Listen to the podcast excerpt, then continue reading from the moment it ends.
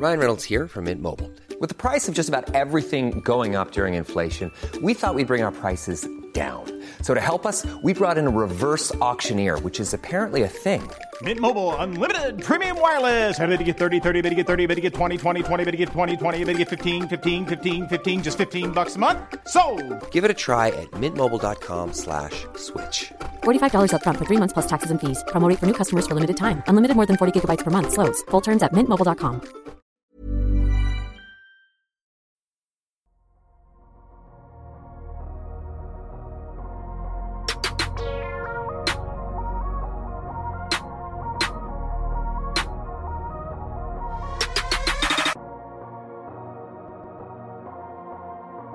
Salut à tous, très heureux de vous retrouver pour ce nouvel épisode du Dunk Hebdo NBA Podcast. Celui-ci, on l'espère, sans problème technique. hein, ça nous est arrivé la, la dernière fois, on espère qu'on sera épargné cette fois-ci. Avec moi cette semaine, fidèle au poste, avec un maillot des Memphis Grizzlies, c'est Oh. Tom. Comment ça va Tom? Ça va très bien, ça va très bien et vous? C'est un peu le, le- le podcast du maillot. Pour ceux qui nous regardent sur euh, YouTube, on a tous un maillot. Alors je suis seul qui dénote parce que j'ai pas un maillot de basket. Et lui, il arbore un magnifique maillot des Bulls avec une casquette des Bulls. J'imagine aujourd'hui qu'Adrien, tu vas être content parce qu'on va parler des Bulls et que les fans des Bulls sont un petit peu euh, insistants quand il s'agit de parler des Bulls. Donc euh, comment tu te sens? Bah, très bien, on est passionné, que veux-tu? C'est mon sujet préféré, on peut faire un podcast de 5 heures si vous voulez, avec grand plaisir. Alors je sais pas si on va tenir parce qu'on enregistre le soir, mais effectivement, on va parler des Bulls, de l'été des Bulls et plus généralement de l'état de cette franchise. Parce que, alors, contrairement à ce que pensent nos petits fans des Bulls, on en a parlé, on en parle pour la troisième fois depuis décembre 2019, mais c'est vrai qu'il s'est passé un été assez, euh, l'état été euh, remuant du côté des, des Bulls et c'est assez intéressant de voir où en est cette franchise. Alors, avant ça, n'oubliez pas, comme d'habitude, de nous suivre sur Twitter et puis de nous donner la note maximale sur votre application de podcast où on vous invite à vous abonner parce que dans les prochaines semaines, on va sortir plus de podcasts que d'habitude. Voilà, le, teasing est lancé, l'introduction est terminée, alors une petite pause et puis on s'envole du côté de Chicago.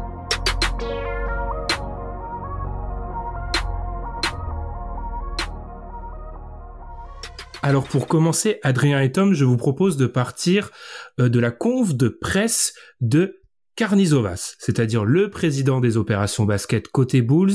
On va en parler un peu l'architecte de cet effectif côté Bulls actuellement. Cette conve de presse, c'est celle de la fin de saison de la saison dernière. On est donc en mai de 2021, il y a quelques mois, et il expliquait en mai dernier qu'il ne se complaisait pas dans la médiocrité. Je le cite, nous allons ajouter du talent à notre effectif, revenir meilleur pour ne pas rater une nouvelle fois les playoffs. Nous voulons entamer la saison prochaine pour être sûr que ça n'arrivera pas.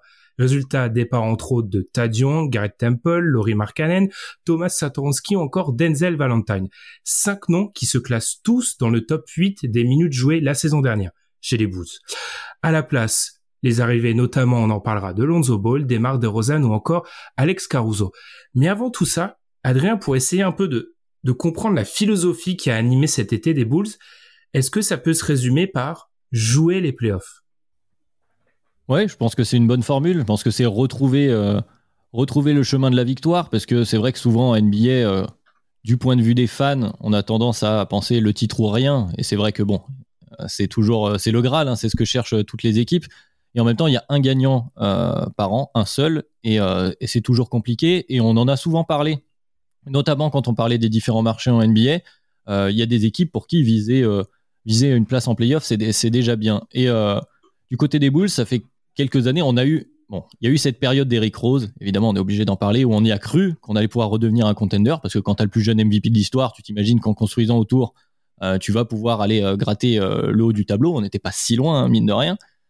Mais une fois cette période passée, pour des raisons de blessure, tout le monde est au courant, on- ça fait quand même quelques temps qu'on gagne plus beaucoup de matchs. Et cette volonté de base qui était de euh, d'avoir un joueur pour retrouver euh, le haut du tableau, qui a, été essayé un petit peu avec Jimmy Butler. Euh, du côté de Garpax, on a décidé que c'était pas assez. On a voulu repartir à zéro et maintenant, depuis quelques années, du côté des Bulls, ben, on gagne plus. On ne va, il y a de moins en moins de monde qui va au stade, mine de rien. C'est important, c'est quelque chose qui a, dû faire bouger cet été. Et, voilà, on se retrouve dans une situation où c'est vrai que finalement, ben, on a envie de gagner des matchs, de voir du basket, de progressivement retrouver une certaine place. Et je finirai par, en revenant encore sur cette histoire de marché, on en avait parlé, je renvoie vers le podcast d'Unkebdo à ce sujet-là. Si on veut être une équipe qui attire du monde pour justement retrouver euh, le très haut tableau, il y a un moment donné, il faut aussi euh, être euh, crédible en termes basket et donc gagner des matchs. On ne peut pas se contenter d'être toujours dans les bas-fonds et de rater les playoffs année après année. Effectivement, tu, tu l'as dit, enfin tu l'as sous-entendu, depuis 2014-2015, donc la dernière saison de Tom Thibodeau, une seule qualification en playoff et pas de victoire, pas de série gagnée. Et c'est vrai que depuis, on a aussi vu des épisodes pas vraiment très glorieux, en tout cas qui ont pas euh, qui ont pas affiché une bonne image du côté des Bulls, que ça soit l'épisode Heuberg, on a eu bref la saga Portis, Boylan, enfin bref, c'est vrai qu'il y a très ça fait très longtemps que côté des Bulls c'est pas forcément la joie. Tom, je te lance sur la même question, jouer les playoffs. On va revenir plus en détail hein, dans les minutes qui suivent sur cette intersaison côté Bulls, mais est-ce que ça a permis un peu, est-ce qu'on peut comprendre ça comme euh, ce qui a aiguillé un peu Carnizovas pendant cette cet été?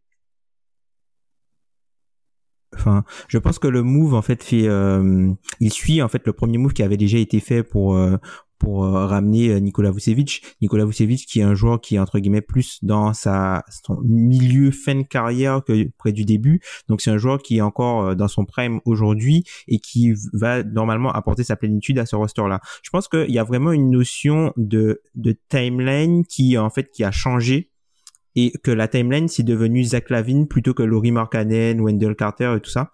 Et en fait, Zach Lavine c'est un joueur qui n'a jamais connu les playoffs depuis qu'il est en NBA et tu sens que c'est quelque chose un peu qui qui manque en termes d'accomplissement. Et euh, faut pas, enfin aujourd'hui euh, le, le précieux entre guillemets des Bulls, c'est Zach Lavine et ils sont à un moment charnière en fait, une période charnière pour pouvoir euh, le garder à long terme donc du coup, euh, je pense que tous ces moves là, c'est vraiment pour le rassurer, pour lui dire que c'est bah, qu'il peut euh, concevoir un avenir sportif chez eux. Et en tout cas, Carnisovas, on voit que c'est quelqu'un qui euh, il a dit que sa priorité quand il est arrivé à sa conférence de presse en 2020, quand il est arrivé, il a dit que sa priorité c'était le développement des joueurs, mais il a jamais dit que c'était de construire autour d'un noyau de jeunes joueurs. Et en fait, on voit que les pièces maîtresses de l'effectif des Bulls se, sont développés et les joueurs qui ne sont, pas développés assez sont partis. Et du coup, il a ramené des joueurs concrets et tu sens clairement que c'est euh, quelqu'un qui a besoin d'avoir des résultats sportifs à court terme. On n'est plus sur de, on n'est plus sur du, euh, on va attendre que. Alors oui, on peut se dire de temps en temps que euh, les choix de draft, l'espoir a énormément de valeur, mais je pense que c'est quelqu'un qui a besoin de concret et du coup, il est allé chercher des joueurs pour améliorer, entre guillemets, le plancher de l'équipe pour être sûr de pouvoir, entre guillemets, batailler pour les playoffs. Adrien, ce que tu, on va, on reviendra en fin d'émission sur un peu un premier bilan de cette époque, euh, de, la, de cette transition au niveau du, du régime du côté des Bulls. Mais est-ce que on n'a pas déjà en un an vu une page qui se tourne parce que Tom parlait des jeunes joueurs. Quand on fait un petit peu le bilan, Wendell Carter a été échangé, premier tour de draft en 2018. Euh, Chandler Hutchinson n'est plus là, premier tour de draft en 2018. Euh, on a aussi Denzel Valentine qui n'est plus là, premier tour de draft en 2016. Jory Markkanen n'est plus là. Il y a quand même tout un voilà tout un groupe de jeunes joueurs sélectionnés par le précédent régime qui n'est plus là du coup. Et là, ce n'est que les jeunes joueurs. C'est-à-dire que mm. du précédent régime, au moment de l'arrivée de Karnizovas, qui, qui reste chez nous Zach Lavine, donc du trade de Butler, et euh, Kobe White, qui avait été drafté euh, cette année-là. Le reste mm. de l'effectif n'est plus là. Donc effectivement, c'est sûr qu'on a changé d'air. Et on a changé aussi, comme le disait très bien Tom, de, de perspective. Il y a à la fois cette vente d'espoir qu'on nous vend toujours sur les jeunes joueurs, euh, c'est sûr. Donc là, on revient sur, sur la draft. Et je pense qu'il y avait aussi un peu de d'assises sur les acquis. Euh, du côté des Bulls, on sait que, euh, on en avait aussi une nouvelle fois parlé, c'est une franchise qui a un rayonnement quand même euh, global qui est assez élevé. Il y a beaucoup de fans, alors que c'est une franchise qui n'a plus gagné depuis assez longtemps. Bon, il y a eu encore une fois cet épisode rose qui a été quand même une star internationale, mais voilà, du côté des Bulls, on s'appuyait sur le fait que la salle était remplie, on a beaucoup de fans, on génère de l'argent, les gens ont envie de porter le maillot des Bulls parce que c'était Michael Jordan et donc tout le monde a envie d'un jour porter ce maillot-là qui est devenu quand même assez symbolique. Donc on se contentait de ça et finalement bon bah on essayait des choses, ça marchait pas, on rase tout, on recommence. C'est ce qui a un peu été fait avec euh, Butler. Euh, cette fois-ci justement c'est l'inverse. Je pense qu'on veut pas se retrouver du côté de Karnizovas. Il ne veut pas faire la même erreur de dire Butler. Donc lui pour lui Lavine. Je vais je vais mettre en parallèle les deux joueurs. Donc le, joueur central n'est pas assez fort pour être euh, ton ta pièce numéro un pour aller chercher le titre, donc automatiquement on rase tout, on recommence. Si tu fais ça, c'est un cercle vicieux. On en a beaucoup parlé dans différents podcasts. Euh, tu peux pas tomber, euh, enfin toutes les équipes ne peuvent pas tomber sur euh, Kevin Durant, LeBron James ou Giannis Antetokounmpo, c'est pas possible. Donc au bout d'un moment, il faut raison garder et à, et à, court terme parfois se dire bah écoute, on a ces cartes là, on va essayer de les maximiser et voir ce qu'on peut en faire. Et comme l'a très bien dit Tom, je pense que c'est ça l'idée, c'est de dire on va voir ce qu'on peut faire de la grande période entre guillemets Zach Lavine, on verra où ça nous mène et puis on fera un bilan après. Très bien. Alors, je veux pas griller toutes nos cartouches dans ce débat-là. Donc, on va tout, on tout de suite rentrer dans le concret avec l'arrivée. On va y aller chronologiquement de Lonzo Ball dans un sign and trade avec les Pélicans. Alors, je vais te griller la priorité, Tom. Je vais redonner la parole à Adrien, qui est notre expert Bulls. Tu avais milité dans les jours précédents l'ouverture du marché pour Lonzo Ball en nous disant que ça soit, je pense jamais vraiment dans le podcast, mais en off ou dans nos conversations, moi, j'aimerais bien Lonzo Ball aux Bulls. Voilà, la parole est à toi, Adrien. Pourquoi tu militais vraiment pour cette arrivée-là? Ah, c'est un profil qu'on avait aussi évoqué dans le podcast sur les Knicks, euh, notamment Lonzo Ball. Il faisait envie à beaucoup de monde, il y avait du monde sur le dossier. Je pense que Lonzo Ball, il a un profil. Alors, bon, il y a, une. Euh, comment dire? Par rapport aux attentes qu'il y avait eu euh, à son arrivée en NBA, peut-être qu'il y en a certains qui ont déchanté. Mais il a tout de même un profil actuel euh, qui, qui est enviable pour beaucoup de monde, dans le sens où il a un rapport entre le prix qu'il a, l'âge a, parce que ça reste un très jeune joueur, et euh, le rôle qu'il est capable de tenir dans plusieurs équipes qui est très très intéressante, et notamment quand justement ta, pièce principale, donc chez nous Zach Lavine, est un guard qui joue avec la balle euh, quand même régulièrement et qui n'est pas un très bon défenseur. Lonzo Ball est un relativement bon shooter, il s'est amélioré sur la mécanique déjà visuellement, ça va beaucoup mieux, est un très bon défenseur euh, sur l'homme et un meneur plutôt de transition, c'est-à-dire c'est quelqu'un qui lâche assez vite la balle ou en début de possession, il peut la lâcher très très vite. Donc c'est euh, le complément parfait euh, à un profil tel que Zach Lavine et effectivement bon euh, qui ne nous a pas coûté très très cher à récupérer parce qu'il n'était plus en odeur de sainteté. Là tout fitait et encore une fois sur cette histoire de timeline, son âge revient. il est dans à peu près au, même point que Zach Lavine. Tu peux le garder sur sur du court terme, ils seront à peu près dans le même. Enfin leur prime sera à peu près va à peu près se croiser. Donc finalement tout correspondait pour pour qu'on aille chercher ce profil là plutôt que soit un vétéran pour aller plus dans le style euh, Vucevic ou un très jeune joueur, mais ça, on avait des, on a déjà expliqué que bon, c'était peut-être plus l'idée. Je te sens conquis là. Euh, Je te redonne la parole après, Tom, mais je te. Alors, on le savait un peu nous, mais du coup, j'insiste pour les auditeurs, mais je te sens vraiment conquis par. Euh, Bah, c'est, par c'est- Lonzo. oui, c'est, c'est, c'est comme, comme je viens de le dire. Moi, pour moi, c'est- c'était le profil parfait par rapport à ce qui était aussi disponible sur le marché. Il faut toujours aussi remettre en perspective ce qu'on, ce qu'on peut récupérer.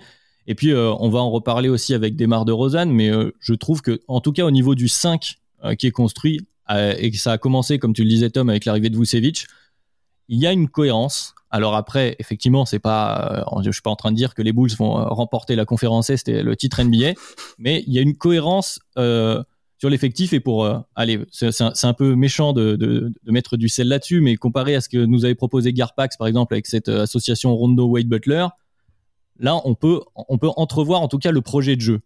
Et ça paraît bête, mais c'est déjà bien. Tom, je t'en prie. Bah, pour revenir un peu sur euh, l'aspect, le côté euh, Lonzo Ball, enfin, c'est un peu le, le fit parfait avec Zach Lavine, euh, je dirais même des deux côtés du terrain, puisque on l'a vu, euh, par exemple à, à Team USA, on a vu que Zach Lavine c'était quelqu'un qui, quand il devait faire face au porteur de balle principal, il n'était pas paumé et, il offrait plutôt une bonne résistance et il arrivait à rester en face des joueurs. Là où il a plus de mal, c'est vraiment sur tout ce qui est euh, défense loin du ballon. Et c'est là, c'est un, secteur de jeu où Lonzo Ball excelle. Donc c'est vrai que ça fit parfaitement offensivement là où tu aurais eu, par exemple Zach Lavine plus en porteur de balle principal et euh, en Lonzo Ball fluidificateur offensif. Là où tu aurais eu par exemple en défense Lonzo Ball, euh, Lonzo Ball qui serait euh, du coup euh, le entre guillemets le, défenseur d'aide un peu à la Robert Covington quoi sur le, périmètre. Et là tu aurais pu avoir euh, Zach Lavine en euh, joueur qui se enfin le, point of attack dé- defender quoi. Alors oui c'est pas c'est pas entre guillemets enfin c'est pas c'est pas le joueur qui est parfait pour ça hein, c'est pas un stopper à ce niveau là mais défensivement à ce dans ce rôle là c'est quelqu'un qui peut apporter enfin c'est un, joueur qui peut être neutre et pas être négatif du coup donc je trouve que euh, ça faisait vraiment sens d'avoir euh, ramené en fait ce, ce, ce duo de joueurs là est vraiment euh, vraiment complémentaire pour moi et puis faut pas faut pas oublier d'où portent les Bulls hein. l'an dernier Kobe White est à la main t'as as, eu pas mal de passages de Satoransky, d'Archidiakono. Enfin, c'est les Bulls l'an dernier, ils ont gagné, enfin avant la, saison dernière, ils avaient gagné 22 matchs sur les deux dernières les deux dernières saisons. Hein.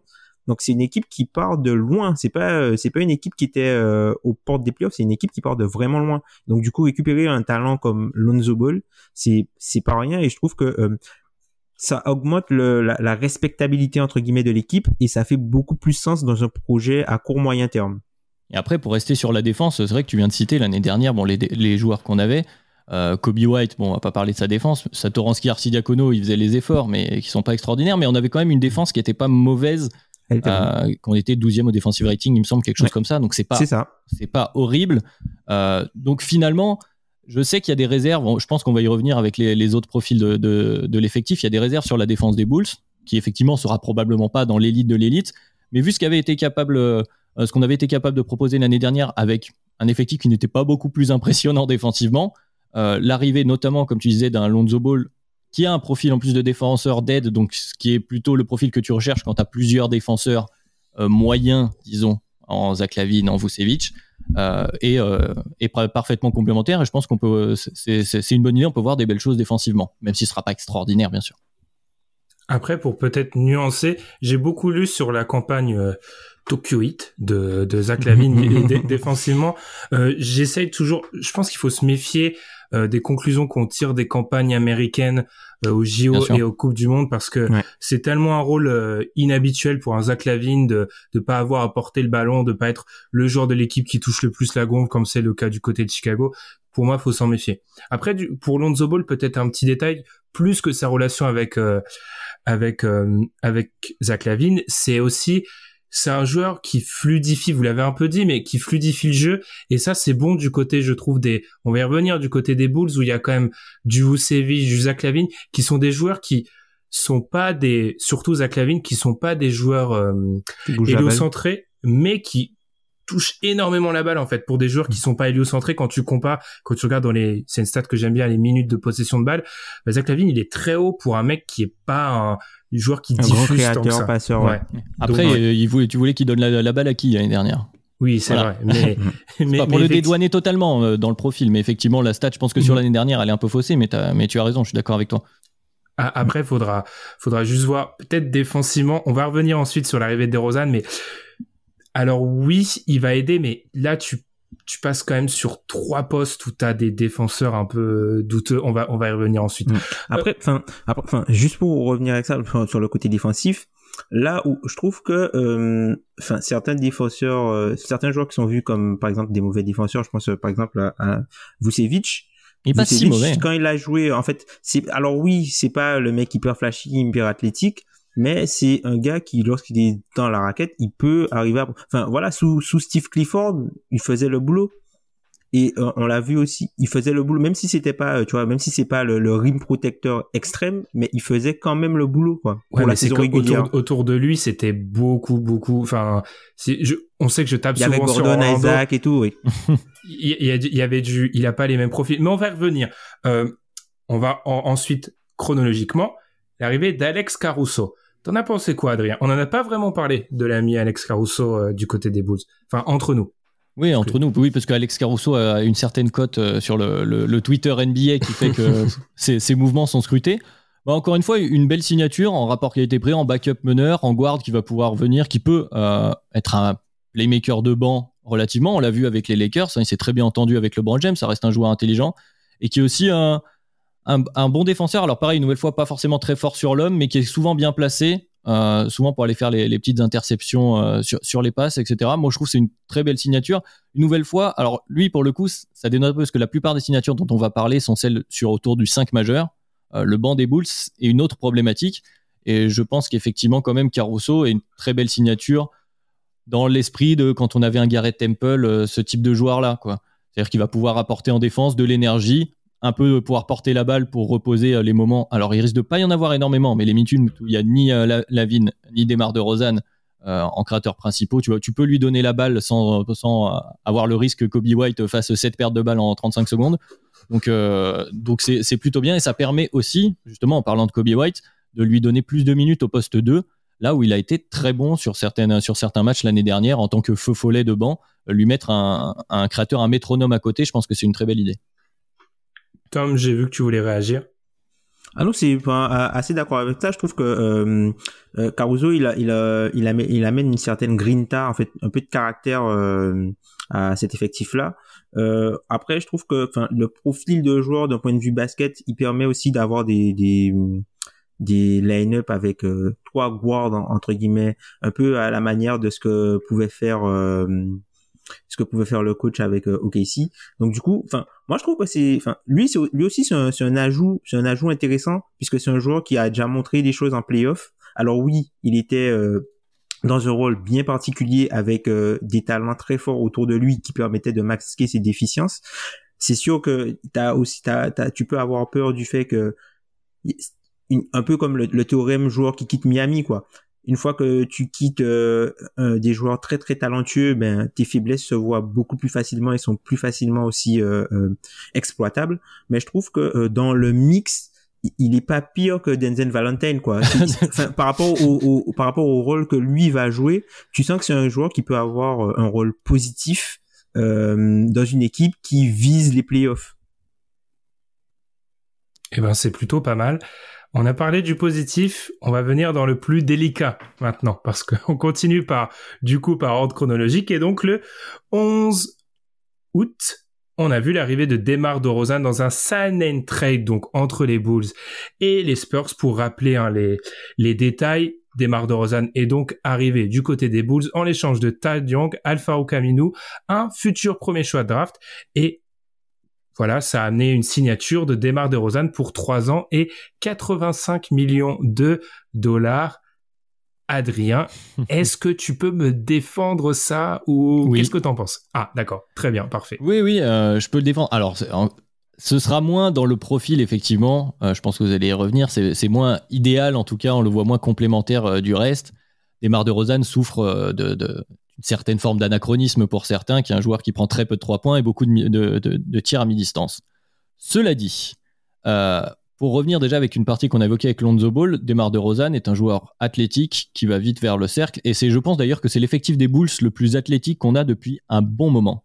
C'est-à-dire qu'on a eu des moments avec un, athlète qui, euh, qui euh, stand out, quoi, type Derrick Rose ou Zach Lavine. il était seul. Voilà. Et ça fait un moment qu'il n'y a pas eu autant de monde avec, je pense à Patrick Williams qui, court aussi et on, va avoir euh, on va, on va pouvoir courir quoi. Donc là-dessus, euh, ça me semble pas mal. Ensuite, euh, l'année dernière, Zach Lavine a pris énormément de shoots, alors pour avoir vu pratiquement tous les matchs, mais d'un compliqué, mais d'un compliqué pour, pour parce qu'il était tout seul à créer. Effectivement, les défenses c'était pas très compliqué. Il suffisait de cibler Zach Lavine. Avec l'arrivée de Vooch, bon, il me semble que ces, pourcentages ont baissé, mais à ce moment-là, mais bon, on va dire qu'il y a une question de complémentarité enfin d'apprendre à se connaître. Mais en tout cas, avec l'arrivée de Vooch, déjà, ça, ouvre un peu le, terrain. Et je pense que Demar de Rosanne aussi euh, va pouvoir soulager par séquence euh, Zach Lavine. Demar de Rosanne, l'année dernière aux Spurs, il est très efficace en tant que, que ball handler euh, sur pick and roll. il me semble qu'il est vraiment très très haut en, efficacité sur pick and roll. Alors oui, pour des mi-distances, mais c'est des systèmes qu'on a déjà vus pour Zach Lavine chez nous, qui le fait aussi, qui en prend aussi. Donc ça, on va pas perdre grand monde. Et puis, euh, et puis ensuite, euh, voilà, moi je pense que défensivement c'est pas extraordinaire, mais c'est pas c'est pas ce qu'on cible quand on a de Rosanne. Je pense que ce que voilà, il a il va apporter du soulagement pour Zach Lavine, un peu de variété en attaque, pouvoir jouer des pick and roll, des pick and pop avec Vucevic. Vucevic qui, et, Pat, et Pat Williams qui devrait se retrouver à, à, écarter le jeu. Donc on va avoir un autre gars pour aller driver au cercle pour finir fort, ce qui est capable de faire des barres de Rosanne. Offensivement, ça colle. Euh, après, bon, voilà, la question de la temporalité, on l'a évoqué en début de podcast. Moi, ça ne me gêne pas de payer à ce moment-là. Euh, on verra où ça nous mène, mais honnêtement, moi, c'est plutôt. Euh, je suis plus optimiste que pessimiste, même si je suis pas surenchanté par la, signature de De mais c'est quelque chose qui me plaît plutôt dans l'esprit, en fait. Ah, c'est pour ça que c'est malin, tu n'as pas mentionné le montant. Parce que c'est ça qui fait un peu grasser des dents. Mm-hmm. Oui, mais bon, ça après le montant, c'est comme toujours quand c'est des questions de timeline, c'est des questions de choix. Si tu veux ce type de profil-là à ce moment-là, bon, ils ont un certain prix. Je préfère qu'on mette là sur de. Alors, dans l'idée où on prolonge aussi Zach Lavine derrière, hein, mais euh, on a ce montant-là, je préfère qu'on le mette sur lui plutôt qu'on mette beaucoup trop d'argent pour prolonger Markkanen. Pour euh, caricaturer, hein, mais euh, je préfère ça, en l'occurrence. D'accord.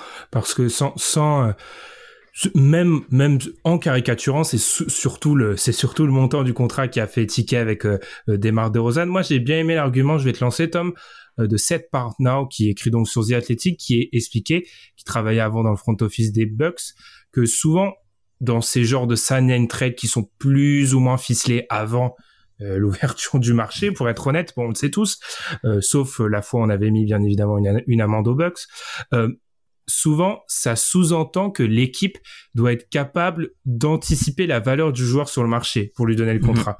Parce que tu es obligé d'anticiper combien il peut espérer pour lui donner un avance et peut-être tout simplement, c'est une hypothèse que j'ai plutôt bien aimée, bah, les Bulls ont peut-être surestimé la valeur que le marché allait offrir à Demar DeRozan. En tout cas, je te laisse continuer, Tom. Oui, enfin, c'est vrai que le plus que, enfin, plus que le contrat qui peut peut-être faire graisser des dents, c'est euh, aussi qu'il a fallu donner un pic de draft aux Spurs pour lui donner ce contrat-là, alors que les, les Bulls avaient déjà deux pics de draft dehors, tu vois. Donc c'est, c'est, en fait, c'est l'accumulation de la perte des pics entre guillemets, parce qu'il y a, y a quasiment personne en fait dans cette situation. Une équipe qui euh, n'a pas fait les playoffs et qui a euh, trois pics de draft qui courent sur de longues années. Ça, c'est quelque chose dans la ligue, vous êtes les seuls en fait euh, les Bulls. Donc du coup, c'est vrai que ça peut c'est une grosse agressivité et puis euh, en fait, moi j'ai l'impression en fait que euh, il y a eu il y a eu de l'ambition, mais c'est une ambition qui traduit un peu un manque d'ambition dans le sens où c'est on voit les playoffs mais pas peut-être plus que ça, tu vois. Et du coup, dans ce dans ce cadre-là, tu vois, l'arrivée de DeRozan, si si ton objectif c'est de jouer les playoffs encore une fois, pour moi c'est pas choquant c'est ça, ça correspond. Après, tu as parlé de, t'as, as parlé de choses intéressantes. Les Bulls l'an dernier, c'était l'équipe qui, euh, ils étaient euh, 25e au niveau de tout ce qui était euh, contre-attaque. Là, avec euh, Lonzo Ball, c'est quelque chose qui va qui va s'arranger. C'est, une des équipes aussi. Ils étaient 25e sur euh, le nombre, enfin le, le le temps de possession, enfin le, les, les possessions sur des, le mi-terrain la, la, part du, de la part de leur possession qui est jouée sur demi-terrain. Ils étaient aussi 25e. Donc ça, c'est quelque chose qui pourra, qui pourra les aider avec un, joueur comme DeRozan qui fait partie aujourd'hui de l'élite de la ligue pour aller chercher des paniers au cercle sans être assisté. Ça, c'est quelque chose qui est très important. Pouvoir battre son défenseur, aller chercher des paniers au cercle sans être assisté. Ça veut dire que depuis son dribble, il peut arriver à aller au cercle s'il a un peu de spacing autour du. On l'a vu ce qu'il a fait beaucoup euh, avec euh, les Spurs, c'est-à-dire que il, arrivait par sa, menace à la pénétration et la menace de son shoot à mi-distance à créer une certaine gravité autour de lui pour pouvoir libérer les shooters et aussi aller finir au cercle. Donc ça, c'est euh, c'est quelque chose d'intéressant. Et puis encore autre chose qui est intéressant avec des, des Rosanne, et c'est quelque chose que vous n'aviez pas dans votre effectif, quelqu'un qui provoque des fautes et des lancers francs. quelque chose qui, qui, provoque des fautes et des lancers francs. Et ça, ce sont des choses qui jouent beaucoup, euh, pas uniquement sur les fins de match, mais mettre les équipes dans le bonus avec des joueurs qui, euh, vous avez un roster athlétique, du coup, pouvoir mettre une équipe vide dans le bonus, ben, ça te permet aussi de pouvoir plus facilement mettre la pression pour aller sur la ligne avec euh, des gars comme Zach Lavine, DeRozan. Moi, je serais pas surpris que ces gars-là tournent à, aller peut-être 17 lancers francs par match à eux deux, tu vois.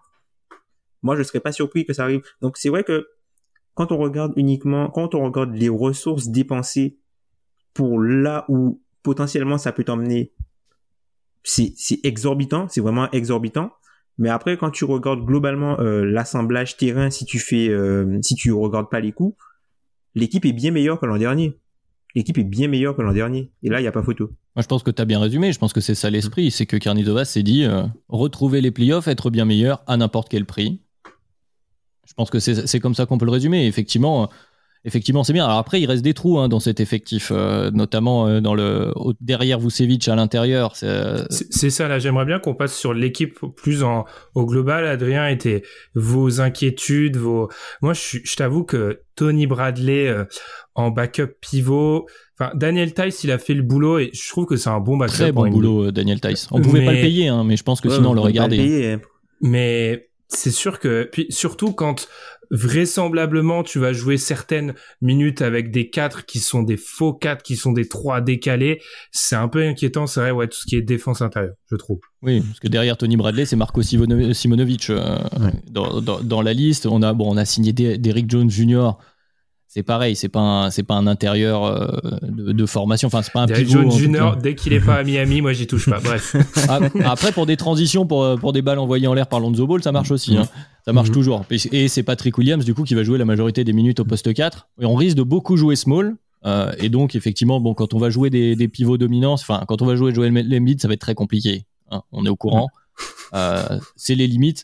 Après sur sur les lignes arrière, on l'a dit, donc Caruso fait beaucoup de bien. Euh, Caruso, Kobe White. euh, pourquoi pas? Kobe White en sortie de banc, euh, voilà, il faut, il faut quand même laisser du temps. Pour, pour les, les jeunes joueurs, ces deux dernières saisons, ça a été quand même très particulier. Je pense qu'il faut pas tirer de, de leçons trop vite. Kobe White, il a quand même fait des sorties euh, en termes de scoring très très importantes. Donc un- si, si c'est ton, ton feu follet de sortie de banc, c'est plutôt correct. Ça, ça me pose pas de, de soucis. Ouais, après, il est blessé, il a pas d'intersaison non plus pour travailler son jeu. Hein. oui, oui, oui, en plus. En plus, non, mais il a, il, a, il, a des, il a certaines limites pour le moment en tant que meneur de jeu. Si on veut en faire un meneur de jeu titulaire, je pense que Carnizovas l'a très bien vu et c'est pour ça qu'on est allé signer euh, notamment Lonzo. Pour être un, un guard faux pour mettre des points, en- bon, il en a mis, on a mis euh, la- première game avec deux, deux, go- deux joueurs à 8-3 points hein, euh, l'année Mhm. dernière avec Zach et Kobe. White. C'est que c'est surprenant, mais ce n'est pas euh, Curry Thompson, c'est Zach Lavine, Kobe White. Mhm. Voilà, bon, bref. Ce- Attends, sur- tu, tu, tu penses, euh, je te coupe, mais tu, tu penses pas que cette arrivée-là, c'est pas un, c'est pas un peu un pied de nez à Kobe White Enfin, c'est pas, tu le Ah, il penses peut pas, le prendre toi comme ça. Il peut Ah. le prendre comme ça. Ça, après, c'est euh, c'est- interne euh, aux joueurs et à l'être humain. Il peut le prendre comme ça. Moi, en tout cas, ce qui est certain, c'est que l'expérience Kobe White meneur titulaire, elle n'a pas été satisfaisante du point de vue de Carnizovas et qu'il a décidé de passer à autre chose. Est-ce que Kobe White va le prendre comme un échec personnel et, euh, et le prendre mal? Peut-être. Est-ce que du coup, euh, il va devenir un espèce de super sub, un, je sais pas, un, un Jamal Crawford euh, bis, un joueur de, ce, type-là, ça peut être un objectif. S'il est réaliste, euh, pourquoi pas pour lui. En tout cas, du côté des guards, cette rotation-là à 4, là, me pose pas spécialement de soucis. Le poste 3, voilà, démarre de Rosanne, Troy Brown qui a fait quelques minutes euh, plutôt sympathiques, ça va. C'est effectivement les rotations intérieures qui sont plus limitées. Après, je pense qu'on verra si tout le monde est en santé. Encore une fois, c'est euh, en sortie de saison particulière, on sait pas trop, mais on verra beaucoup de minutes avec soit Zach Lavine, soit Demar de Rosanne sur le terrain. Donc on devrait s'en sortir offensivement. Défensivement, on verra ce que ça donne. D'ailleurs, c'est assez décevant, c'est assez décevant que finalement vous récupérez Derrick Jones Jr. et que vous vous récupériez pas du coup euh, Larry Nance dans dans le trade et que vous récupérez à la place de Larry Nance euh, un pic protégé quoi. Alors oui, on peut se dire que le pic protégé ça vous donne un peu euh, ça vous donne euh, une, munition entre guillemets à, pouvoir utiliser euh, à la prochaine trade deadline. Par exemple avec euh, je sais pas moi le salaire le salaire de de de Derrick Jones plus ce pic là qu'est-ce que ça peut vous vous permettre d'acheter en termes de joueurs de rotation qui vous manqueraient?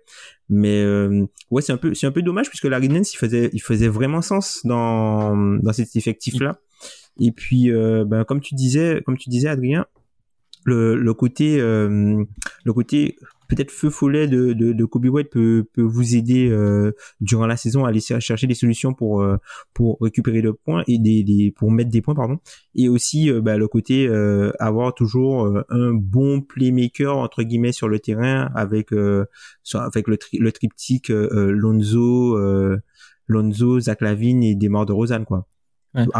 De pouvoir entre guillemets euh, euh, améliorer le plancher et le niveau de guard play de l'équipe avec toujours un de ces gars-là à l'initiation. Sachant qu'on a tout- on n'a pas trop parlé de Nikola Vucevic, mais qui est quand même euh, euh, offensivement, qui est une, une option euh, plus que viable, notamment à l'Est, euh, pour aller chercher régulièrement des points, même si t'as pas un grand créateur pour le mettre en position. C'est un gars qui sait se créer ses points tout seul.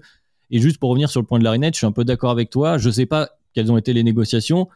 Il y a aussi peut-être une autre piste, c'est aussi que se dire que si tu récupères Larry Nance, tu veux lui filer pas mal de minutes et tu pourrais entamer déjà Patrick Williams. Euh, je pense qu'ils veulent continuer de, de, de mettre sur le terrain le plus possible. Alors là, il verra beaucoup moins la gonfle, donc sa, sa progression balle en main risque d'être euh, freinée très fortement. Après le reste, je pense qu'il y a aussi ça. Patrick Williams, c'est un peu aussi le joyau du côté des boules, on l'aime bien. C'est hein, ça, euh, ça, il faut, il faut peut-être garder une marge de, une marge de progression quelque part et c'est peut-être un petit peu là. Vous avez pas peur, les gars? Je joue un peu à l'avocat du diable, moi, de mon côté. Vous avez un petit peu pas.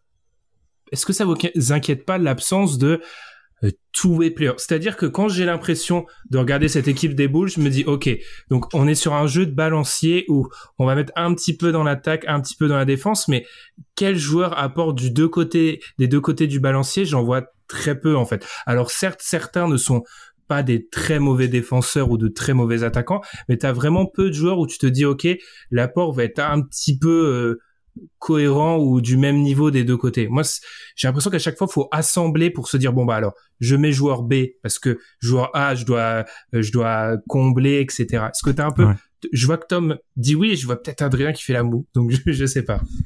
Vas-y Tom, je t'en prie. Euh, non, c'est vrai, je, suis assez d'accord avec euh, avec ce constat-là. Hein. C'est une équipe qui entre guillemets manque de two-way player. C'est c'est une équipe qui a, t'as l'impression qu'il y a un roster pour l'attaque, un roster pour la défense, et que pour faire un sec majeur, faudra prendre à les euh, les peut-être les trois meilleurs attaquants et les les deux meilleurs défenseurs pour pouvoir euh, assembler quelque chose qui pourrait e-, être à l'équilibre. Après, encore une fois, c'est ça c'est c'est aussi entre guillemets nous en tant que en tant qu'observateur et de fan, c'est aussi nous aussi euh, le côté euh, on aime on aime les, les choses à l'équilibre, mais tu as des équipes qui sont qui arrivent à s'équilibrer sur des déséquilibres. C'est-à-dire que tu peux avoir euh, moi pour moi les Bulls cette saison ça va être une équipe qui va défendre avec son attaque.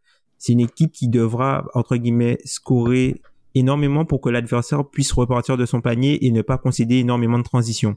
Je pense que ça c'est quelque chose qui avec leur attaque c'est quelque chose qui peut qui peut les aider. Et puis tu as, entre guillemets l'historique par exemple de Billy Donovan sur la défense où euh, depuis qu'il est arrivé en NBA, c'est un coach qui est plutôt euh, axé défensif et il a toujours fini dans le top 15 entre guillemets au defensive rating depuis qu'il est en NBA.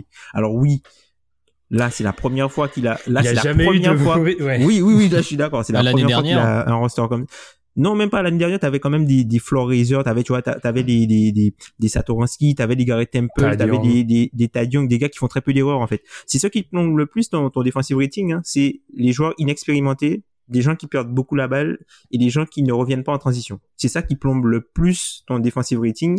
Et le problème, c'est que plus tu as des, t'as, t'as, des gens qui connaissent pas entre guillemets le, le, jeu NBA, mais plus tu as des chances que ces joueurs-là se fassent abuser par euh, par d'autres équipes en fait. Donc, euh, enfin, il aura, il aura du travail. Après, c'est vrai que les, ce que tu, ce que tu avances là, Ben, moi, ça me dérange vraiment pour les playoffs. Par exemple, moi, c'est pas, pour moi, c'est pas une équipe qui est capable de passer un tour de playoffs. Sur les, les deux, trois prochaines années, si elle reste comme ça, pour moi, c'est pas une équipe qui est capable de passer. Ça dépend euh, sur qui on tombe. non.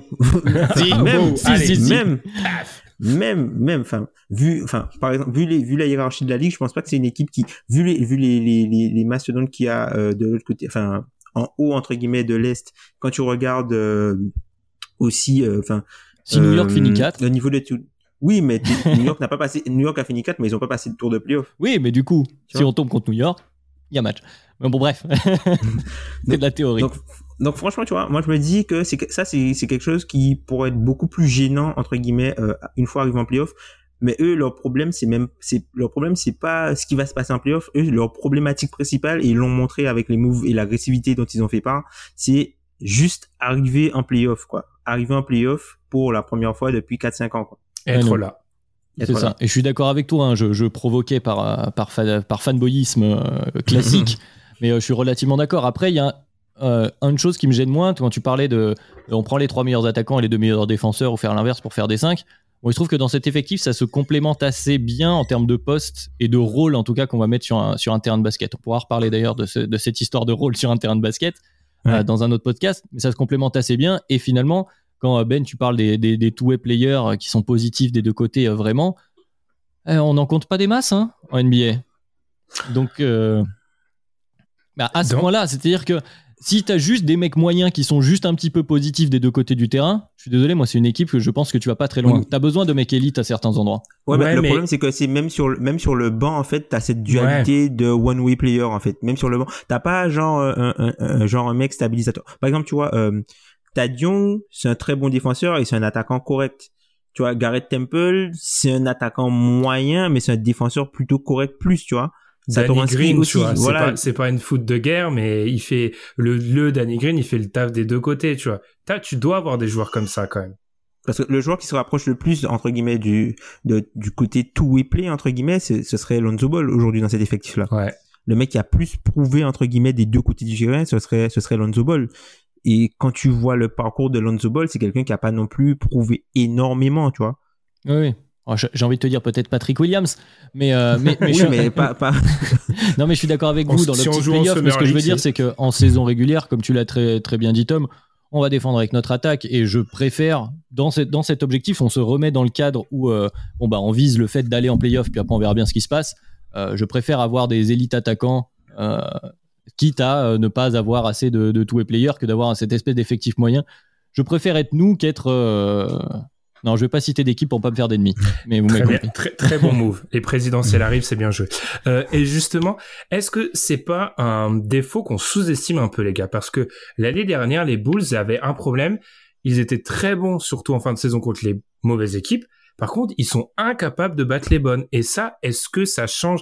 Parce que tu as quand même besoin, si tu veux t'assurer un bon seeding en playoff, de un moment battre les grosses équipes quand même. Parce que tu joues pas 90% du temps contre des mauvaises équipes. Est-ce que mm. ça, ça change fondamentalement en saison régulière? Je rappellerai juste les stats. 22 victoires, 11 défaites contre les équipes en dessous de 50%, ce qui est un bilan d'équipe qui peut presque viser l'avantage du terrain sur euh, en playoff. Par contre, 9 30, 9 victoires, 30 défaites contre les équipes à 50% et plus, ce qui est un bilan absolument catastrophique. Donc est-ce que ça ça change ça, Adrien? Pour moi, oui. C'est-à-dire qu'en fait, le problème, pourquoi euh, tous ces matchs perdus euh, l'année dernière contre des équipes meilleures? Parce qu'en fait, si on n'était pas bien meilleur sur les trois premiers cartons ennemis, en fin de match, Hero Ball Zach Lavine, et on verra ce qui se passe. Et comme je, le disais à un moment dans, ce podcast-là, dans ce podcast-là, c'était trop compliqué pour lui. Là, on a, on a élargi les options, les matchs serrés. je pense qu'on a plus d'options en fin de match serré cette année que l'année dernière. Alors par contre, on sera peut-être plus accroché par les équipes entre guillemets moins bonnes qui seront peut-être un peu plus champagne, etc. Parce que défensivement, on va prendre des points, euh, des points justement par des joueurs moins forts offensivement qui vont réussir à marquer plus de points que ce qu'ils en mettaient l'année dernière. Par contre, contre les, bien meilleures défenses, qui sont souvent les équipes du top de la ligue, alors là, on a plus d'options. Après, là, là, là, ça va être question de, balance, enfin d'équilibre entre les deux. Euh, comment on la voit Moi, je, je, préfère, je préfère cette option-là. Je préfère aller pouvoir arracher des matchs, euh, même si à la fin on fera les comptes. Hein, euh, mais euh, même si à la fin c'est pas si bien que ça, je préfère aller pouvoir m'enflammer si on prend des matchs contre des équipes euh, bien meilleures que nous que bon bah taper tout le long de l'année les Kings et, et, Orlando et Cleveland et tout ce que tu veux pour pour au final après se faire tout le temps martyriser par les autres équipes. Et après il y a, y, y a, un autre facteur c'est qu'on a on a perdu des avantages mais à la pelle mais à la pendant enfin je, je, je, les ai même plus en tête. Enfin je revois des matchs des plus 20 on a enchaîné des matchs où on été à plus 20 à un moment et on s'est fait rattraper. Euh, je pense qu'avec euh, plus de variété en attaque, plus de joueurs comme ça, bah, de pouvoir euh, justement ne pas compter que sur Zach Lavine ou un Kobe White en feu et pouvoir donner la balle à Demar de Rozan ou à, ou Vucevic, ça va nous éviter des séquences de trous noirs offensifs qui faisaient que derrière on finissait par prendre l'eau, quoi qu'il arrive, même si notre défense était entre guillemets correcte. Pouvoir faire des stops aussi. pouvoir faire des stops. Oui, mais faire des stops, on en faisait, sauf qu'on marquait pas de points. C'était ça le problème. Hmm. Donc euh, après c'est là où tu c'est ça dépend comment tu places le curseur et lequel a l'avantage. Là c'est après ça devient euh, c'est du cas par cas. Ça ça va dépendre des matchs. Sur la longueur d'une saison, euh, écoute on a déjà eu on a déjà eu le cas où on était un peu meilleur en défense qu'en attaque. Ça n'a pas fonctionné. Je préfère qu'on essaye l'inverse. On verra ce que ça donne. À rappeler aussi du côté des Bulls, stat incroyable, c'est l'équipe de tout le sport américain. Donc quand les Américains disent ça, ça sous-entend foot US, baseball, hockey, basketball, qui sur les trois dernières années a subi le plus de blessures. Mm. Donc il y a peut-être ce facteur-là aussi, euh, retrouver les joueurs en bonne santé, euh, qui serait, qui sera, qui, qui serait important, qui a dû jouer dans cette stat, je pense. Et pour, l'anecdote, ce qui est assez marrant, c'est que euh, l'article soulignait de The Athletic, encore une fois, que dans les trois autres sports, l'équipe qui souffrait des blessures était une équipe qui gagnait beaucoup. Ce qui n'est pas le cas des Bulls ni des Cavs qui étaient des, des seconds très très proches des Bulls dans cette stat-là. Mm.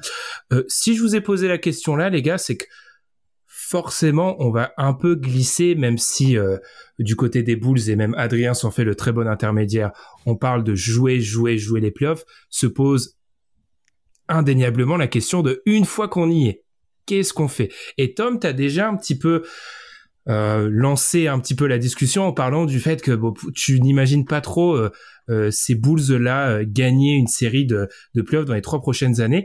Et je vais me faire un peu le défenseur des Bulls. Est-ce qu'on prend pas un peu trop ça pour acquis? C'est-à-dire que pendant que je préparais ce podcast, parce que je savais que Tom allait me dire ça, au bout de 50 podcasts, on se connaît quand même, et je me dis... 50 200 5 ans, au bout, de, au bout de 5 ans, on se connaît. Je me suis dit, entamer des playoffs en étant quasi sûr de gagner une série, ça sous-entend que tu es plus ou moins dans le top 10 NBA, voire dans le top, pas loin du top 5. Parce que Adrien l'a dit aussi, vous, m'avez servi les plats, euh, quand t'es 4-5, il y a rarement un favori clair, c'est-à-dire que en gros, faut que tu sois top 3 de ta conférence pour avoir une série où tu es sûr de gagner. Donc, par extension, tu es dans le top 5 NBA, presque 5, 6. Donc, est-ce que ça, c'est pas quelque chose qu'on prend trop pour acquis, en fait? Il y a, y a très peu d'équipes, en fait, qui sont là-dedans et euh, rien que être en, en playoff NBA et sans passer par le play qui est un petit peu, je pense, l'objectif ultime, in fine, est-ce que c'est pas déjà incroyable? Parce que, du coup, quand tu fais ça, t'es dans le top 12. Mmh... Oui, oui, oui, oui. Mais après, je pense que, enfin, Chicago, le, le, le truc, c'est que, enfin, moi, dans la, enfin, on va peut-être manger un petit peu sur les, les, previews, mais en fait, dans la façon dont est constitué euh, Chicago, je pense que c'est l'équipe, le roster qu'on voit là, va subir pas mal de turbulences parce que le front office a la pression par rapport aux moves qu'ils ont fait à l'intersaison. Et si ça ne fonctionne pas en début de saison, je pense qu'il peut y avoir vraiment un, chamboulement. Et je pense que euh, c'est une équipe qui va euh, monter progressivement puisque c'est l'équipe qui pour moi hein, a le calendrier le plus dur en début de saison. Par exemple, quand tu vois euh, quand le début de saison des Bulls, ils ont par exemple leurs quatre premiers matchs, c'est Détroit, les Pelicans, Détroit encore une fois, et ensuite les Raptors. Ensuite ils enchaînent Knicks, Jazz, Celtics, Sixers, Sixers, Brooklyn, Mavs, et ensuite il part dans un road trip euh, à l'ouest avec Warriors, Clippers, Lakers, Blazers, Nuggets. Donc, tu vois, ce début de saison là, ce début de saison là, tu vois, c'est, je pense que c'est, c'est, c'est là où on saura, il peut, il peut vraiment euh, faire l'équipe aller soit les gars seront solidaires même si euh, dans la défaite il y a quelque chose qui va naître de ce de, de ce début de saison là et que ça va ça va bien se passer et, et, ça va à, partir crescendo soit on entend on entendra euh, courant décembre les, euh, les gens surveillent la situation de Zach Lavine parce que les voilà. Pour moi ça peut aller mm-hmm. ça peut aller vraiment dans les deux sens. C'est pour ça c'est pour ça que je trouve que quand il y a un, un aussi gros potentiel entre guillemets de variance pour une équipe. Même quand tu enfin même quand tu prends le, scénario entre guillemets médian je suis pas sûr en fait que euh, tu vois tant de tant de ça euh, les, les Bulls très haut en fait.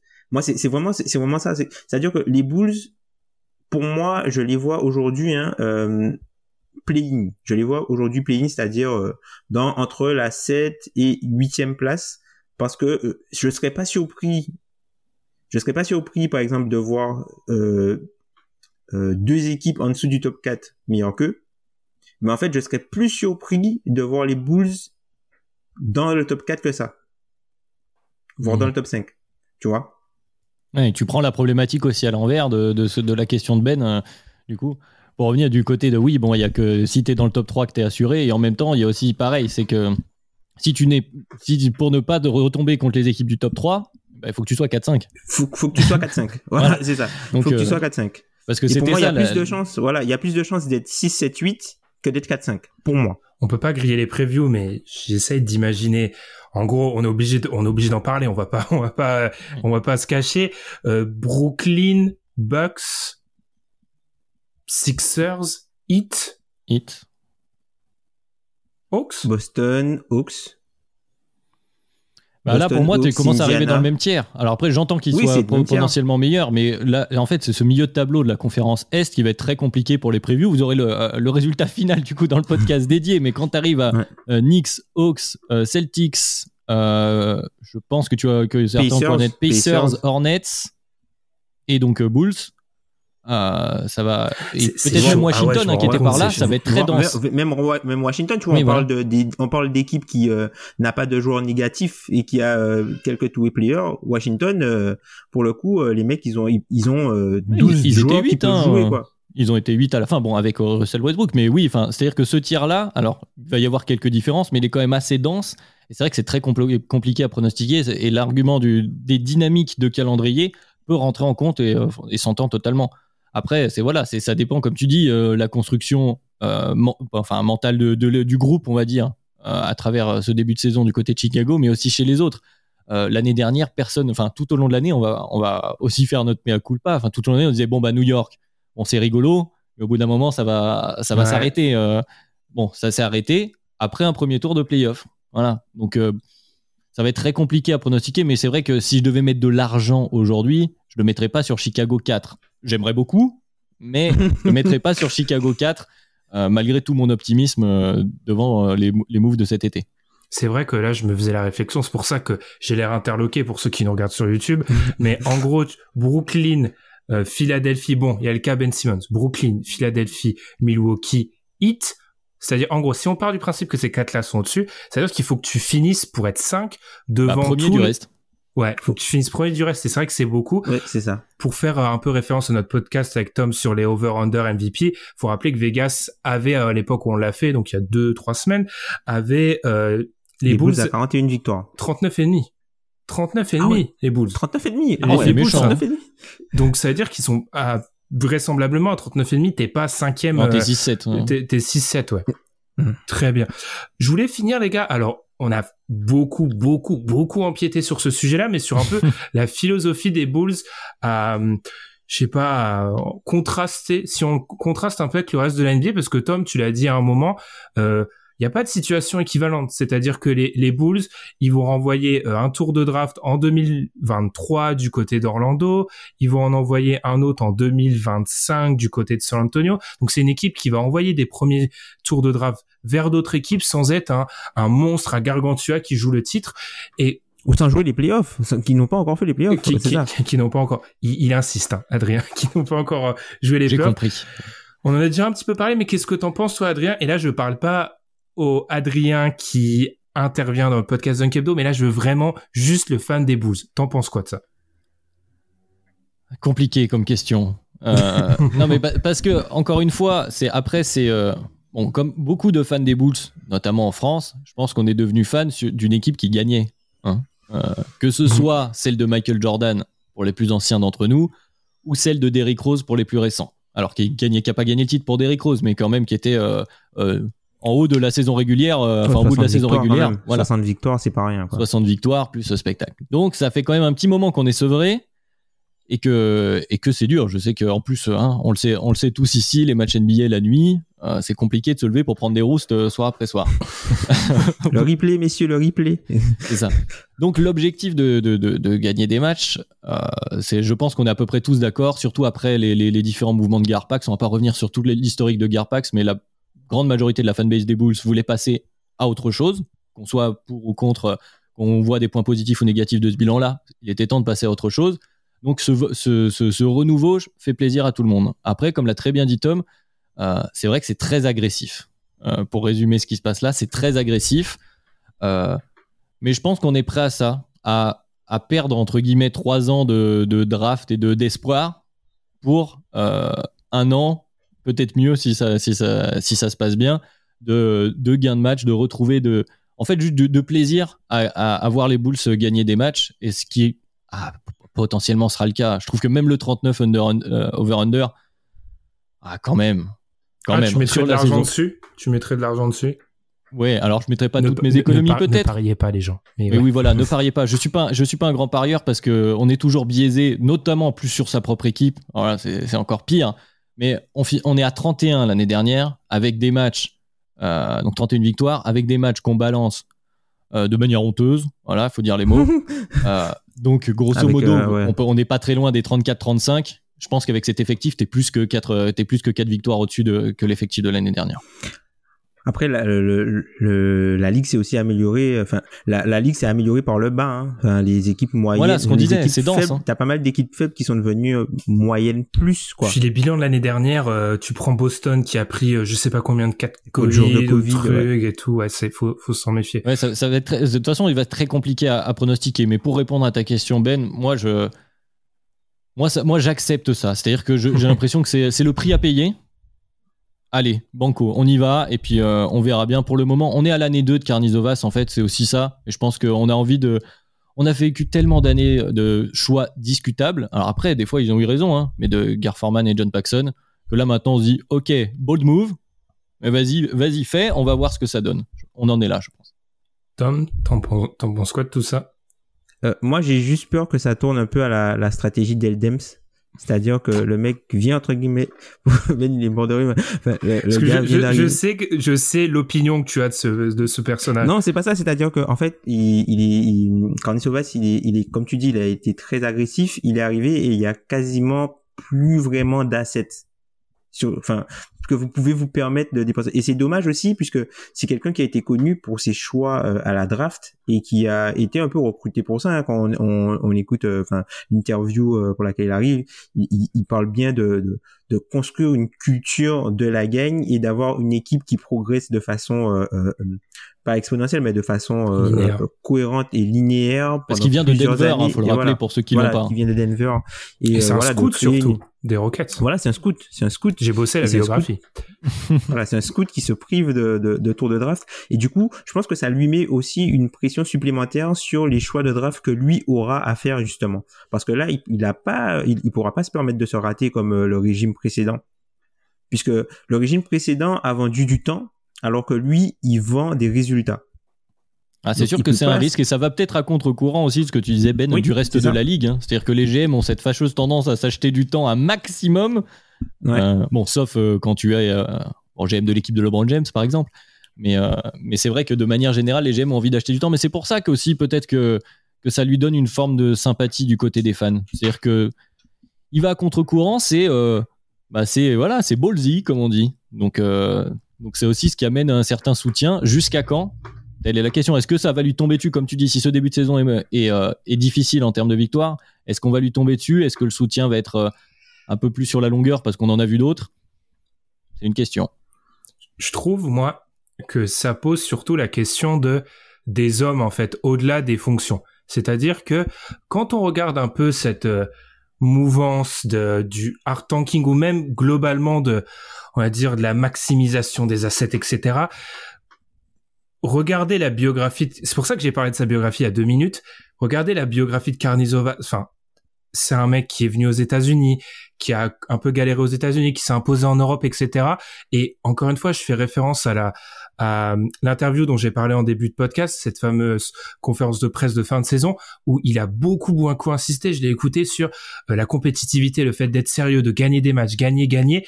Et je pense du coup que dans son logiciel à lui, c'est pas concevable en fait d'avoir ce genre de d'attitude où euh, on va perdre des matchs, on va faire un peu des calculs euh, d'apothicaire pour euh, voilà récupérer des choix de draft et tout. Dans la façon dans son parcours peut-être c'est difficile. Je dis ça parce que je lis beaucoup euh, sur des gens sur les parcours des gens souvent bref. Et du coup bah je trouve que dans lui dans son parcours à lui c'est difficile de faire ça. C'est ça va contre ses valeurs même si bon c'est un mot avec lequel on, on dit tout et n'importe quoi. Ça va contre ça. Là où en fait quand tu regardes bah oui les mecs qui aiment ça je caricature mais sont des des Inky, des Moré, ils ont pas le même lien au basket que ce Ils mec-là sont froids, ouais. Ils sont plus, euh, ouais. C'est- Ouais, je vois, je vois. ils ont pas le même rapport. Donc lui, en fait, quand tu regardes sa bio, tu te dis ce mec-là, il peut pas prendre un effectif, le l'exploser et tanker, s'aérer contre tout ce qui prône peut-être. Et c'est aussi peut-être pour ça qu'il a une cote de sympathie sur les vieux fans des Bulls, entre guillemets, Mhm. je mets le, le vieux. euh, parce que bah, tu, tu l'as très bien dit, Tom, c'est une, façon de fonctionner normalement d'équipes qui sont en haut, d'équipes qui dominent, d'équipes qui gagnent des matchs. Bon, pour l'instant, on n'a pas fait les playoffs. Mais chez les vieux fans des Bulls, ah, on est Chicago, on a eu Michael Jordan, on gagne, on est les meilleurs. voilà. Et en fait, et c'est euh, cette fameuse Mamba mentality, c'est ce qu'on a vu euh, dans, dans The Last Dance, etc. C'est aussi ça qu'on aime un peu chez lui. Il y a un peu de ça chez Carnizovas. Il arrive chez les Bulls en mode, bah oui, on est Chicago, on gagne. Je veux dire, je vois pas où est le problème, donc on est agressif parce qu'on est les meilleurs. Mhm. Alors Mhm. voilà, ça passe, ça passe pas, mais c'est vrai que c'est quelque chose qui, qui, qui plaît d'une certaine façon. Après, ça, ça, tu peux prendre un retour de bâton très fort, mais euh, c'est une façon de fonctionner de d'institution. Euh, on parle souvent aussi, tu, on peut, tu peux pas t'employer des, des mots galvaudés comme euh, les valeurs. J'ai employé une autre, la culture, la Mhm. culture de la gagne dans une équipe. Voilà, il y a un peu de ça, c'est réinstauré et c'est un discours qu'on a aussi beaucoup vu en, en diagonale dans différentes interviews des joueurs qui étaient là sous Boylan et, et qui sont là depuis, qui sont restés. C'est ce changement de d'es- d'esprit dans dans, dans dans dans toute la, la franchise de Chicago où on est passé depuis Carninovas à ok là on est sérieux, on est là pour gagner. Rappelez-vous, vous êtes à Chicago, on est une équipe qui gagne, que tout le monde soit professionnel. Le seul objectif c'est gagner et perdre n'est même pas une option comme tu l'as dit. Hmm. C'est sa mentalité. Après, voilà, hein, c'est, c'est, on verra le, le- le résultat à la fin, mais je pense que ça participe au fait qu'il ait un certain soutien, en tout cas actuellement. Ce qui est un, discours qui est pas qui est moins enfin maintenant on est vraiment dans on le dit souvent on le dit à chaque épisode l'espoir le potentiel etc et ça c'est des des encore une fois valeurs on peut mettre n'importe quoi derrière mais c'est vrai que c'est une approche qu'on a pu vraiment NBA et qui je pense à des fans comme tu l'as dit Adrien parce que nous je me rappelle il y a quelques années c'est un peu moins le cas maintenant mais quand on parlait de ces processus de tanking etc il y avait beaucoup de personnes qui mettaient en avant ah mais c'est euh, quand même limite moralement vis-à-vis du sport, ah bah, etc. Inky, il a pas que des potes. Hein. C'est ça, donc il faut aussi, il faut aussi se dire que c'est un discours qui peut avoir euh, bah, ses supporters. Donc ça, c'est intéressant. Et il faut de tout pour faire une ligue. Donc merci mm. Chicago. Voilà. Et puis je me, je me demande, est-ce que tu vois, il sait pas, il, il a pas été influencé, par exemple, avec par ce qui s'est passé euh, du côté des Suns, par exemple? Les Suns qui récupèrent du coup un, un, un, un meneur vétéran, joueur vétéran, et pour améliorer entre guillemets plutôt que tu vois que jouer euh, l'attentisme un peu qui était reproché à, l'ancien régime c'est-à-dire que l'ancien régime il te vendait on, aura le max cap space dans euh, dans la prochaine free agency machin on n'a pas dépensé oh d'argent ce discours oui, oui, on l'a entendu souvent du côté de, de oui. On l'a entendu souvent. Euh, oui, on a signé personne, mais ne vous inquiétez pas, c'est parce que la prochaine free agency, on va il y a signer tel nom, tel nom, tel nom, et euh, on a euh, la possibilité, du moins, on a la flexibilité financière qui va nous permettre de signer les noms. Et là, Carney Sauvas, il a pris le pari inverse, plutôt de dire, écoutez, nous, on a Zach Lavine, on a tel joueur, tel joueur, tel joueur ben venez compléter euh, ces joueurs-là. Et c'est quelque chose de tangible et c'est pas euh, entre guillemets, euh, c'est en fait, c'est c'est pas comment c'est pas complètement utopique. C'est pas complètement utopique ce qui te vend. Mhm. C'est-à-dire que c'est-à-dire que c'est vrai que quand tu ne fais pas de choix, au final, tu fais le choix de pas choisir. Mais lui, il a vraiment décidé de prendre une route et de se fermer entre guillemets quelques opportunités quitte à ce que euh, ça ça lui retombe dessus un moment ou un autre quoi. Donc il a fait il a fait des choix fermes, il a fait des choix euh, à court terme, ce qui peut paraître bizarre pour vraiment une équipe qui gagnait euh, qui a gagné 22 matchs, mais globalement enfin on peut on peut lui reprocher l'excès d'agressivité mais on peut pas entre guillemets le, lui reprocher d'être agressif alors qu'on critiquait la passivité de l'ancien régime quoi. C'est un peu ça. Par contraste, par contraste, tu peux pas le critiquer pour faire ce choix. En tout cas, a priori, parce que bon, on verra euh, une fois les, résultats. Mais là, pour le moment, c'est difficile, comme tu dis, de critiquer. Euh, euh, l'inverse de ce que, enfin, ce qu'on attendait de l'ancien régime en fait, qui n'arrivait pas. Bon, il le fait. Bon, maintenant, bah, vous l'avez. Ça fait très politique, ça. On vote toujours pour un président qui est l'exact opposé de celui de. Enfin bref, ça fait ça, fait très très bien. Et juste une chose, Tom a fait. Euh, tout le monde veut être les Suns. J'ai lu 15 équipes qui veulent être les Suns ou les Hawks dans une moindre mesure. Euh, méfions-nous, méfions-nous. Mais encore une fois, moi je trouve que ça fait du bien et je trouve que c'est un témoin de à quel point on, la NBA est devenue peut-être un petit peu trop binaire, c'est que t'as l'impression il y a des gens maintenant, ils ne comprennent même plus cette volonté de faire les playoffs en fait. C'est-à-dire hmm. que maintenant, genre c'est all-in ou rien. C'est-à-dire que juste vouloir être en playoff, ça marche pas. Il y a un bug dans la matrice. C'est c'est incroyable. C'est genre qui veut ça? Qui, qui veut qui, veut, ça? Qui veut juste être en playoff, tu vois? Qui veut juste être en playoff Alors alors que tu peux avoir un pic de draft en 2032 pour euh, Enfin, tu vois, c'est bref. Oui, non, mais puis la construction à la Nets, parce que tu vois, tu parlais des Suns. Euh, euh, bon, on va essayer de pas faire trop long, puisque je vois bien le timing moi aussi, mais comme on parle des boules, j'ai envie de parler. non, non, mais euh, ces histoires de voilà, comme à la Nets il y a quelques temps. Alors c'est pas, pas dit que ça se passe exactement de la même façon et, encore moins à, court terme. Mais voilà, tu te, tu fais un projet sportif, tu te remets à gagner des matchs. Tu restes un grand marché attractif, comme on l'a dit, les acquis de Chicago, quoi. Bon, bah, qui te dit que dans 4 ans, tu, tu te fais pas une super team Lucas Zion, je sais pas quoi Bon bah voilà. calmons-nous, calmons-nous. Non, mais, je, ne vends pas ça, mais ce que je veux dire, c'est que c'est comme tu l'as dit, on est tellement dans une, une NBA qui semble de plus en plus binaire de soit le titre, soit le tanking, qu'on en oublie que ces stratégies-là, elles sont viables. Elles vont pas fonctionner à chaque fois. Comme toutes les stratégies, c'est un, un pourcentage de réussite qui est pas toujours le même, et puis tu as une, un part d'aléatoire, une part de timing qui est toujours un peu compliqué, etc., etc. Mais ça reste une route, comme disait Tom. Il y a plusieurs routes cette route, elle est pas, elle est pas fermée, quoi. Elle fonctionne, elle a déjà fonctionné par le passé, elle peut refonctionner par le futur.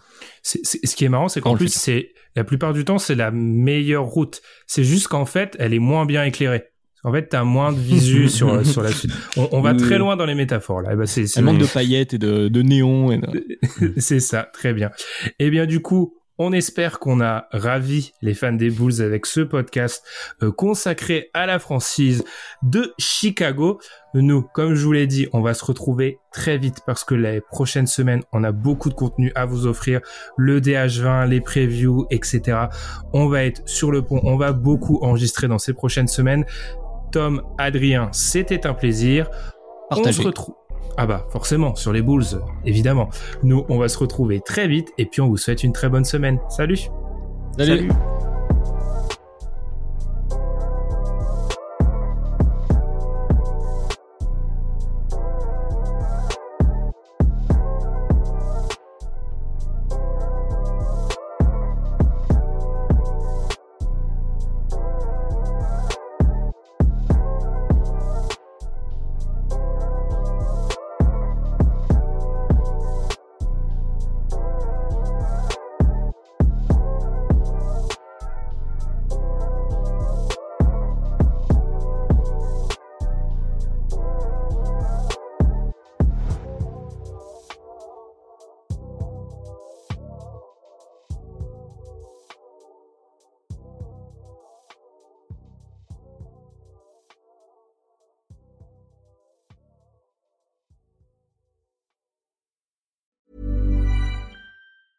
A lot can happen in the next three years. Like a chatbot may be your new best friend. But what won't change? Needing health insurance. United Healthcare Tri Term Medical Plans are available for these changing times. Underwritten by Golden Rule Insurance Company, they offer budget friendly, flexible coverage for people who are in between jobs or missed open enrollment. The plans last nearly three years in some states, with access to a nationwide network of doctors and hospitals. So, for whatever tomorrow brings, United Healthcare Tri Term Medical Plans may be for you. Learn more at uh1.com.